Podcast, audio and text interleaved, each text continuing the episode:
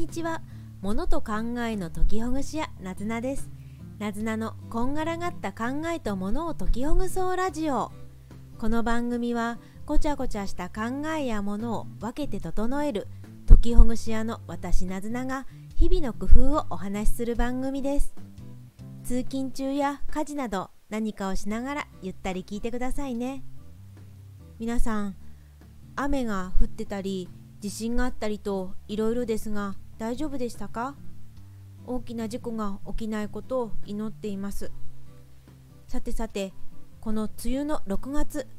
6月をアウトプット月間と私が名付けました。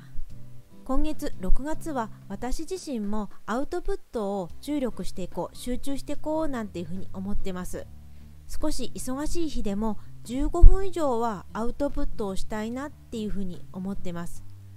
アウトプットってそもそも何かっていうことをもう一度あの見てみるとアウトプットとは学習や経験によって知った学びを自分の発言だったり活動行動に反映させるそんなことだそうです何か聞いたこと知ったことを取り入れて私自身の活動何か、えーと、動きっていうものに変えてみるっていうことですね。どんなことが挙げられるかというと SNS で発信してみる。私で言ったらこのラジオを始めてみたこと。これが自分自身のアウトプットになります。また SNS も今まではあまりしていなかったのですけれど自分自身の思ったこと考えたことそれから知ったこと学んだことをアウトプットするようにしてみました。どんなことがアウトプットにできるかちょっと考えてみました。そうですね。まずは Twitter だったら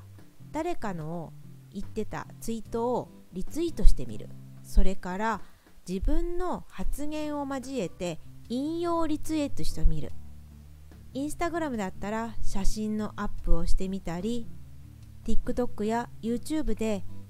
踊ってみたり歌ってみたりするのもアウトプットの一つですよね。それから読んだ本を自分なりにまとめてみる。ノートにまとめてみたりブログに書いてみたり。また、えーと、ノートっていうメディアに書いてみるっていうのもいいですよね。簡単に一言でこの本は何かって言ってみるとか産行で表してみる。こんな風な制限縛りの中でやってみるのも面白いかもしれないですね。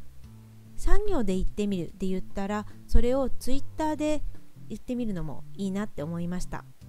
あるいはこのラジオ良かったよとかこのテレビ良かったよとかこのスタンド FM の音声良かったよっていう風に何か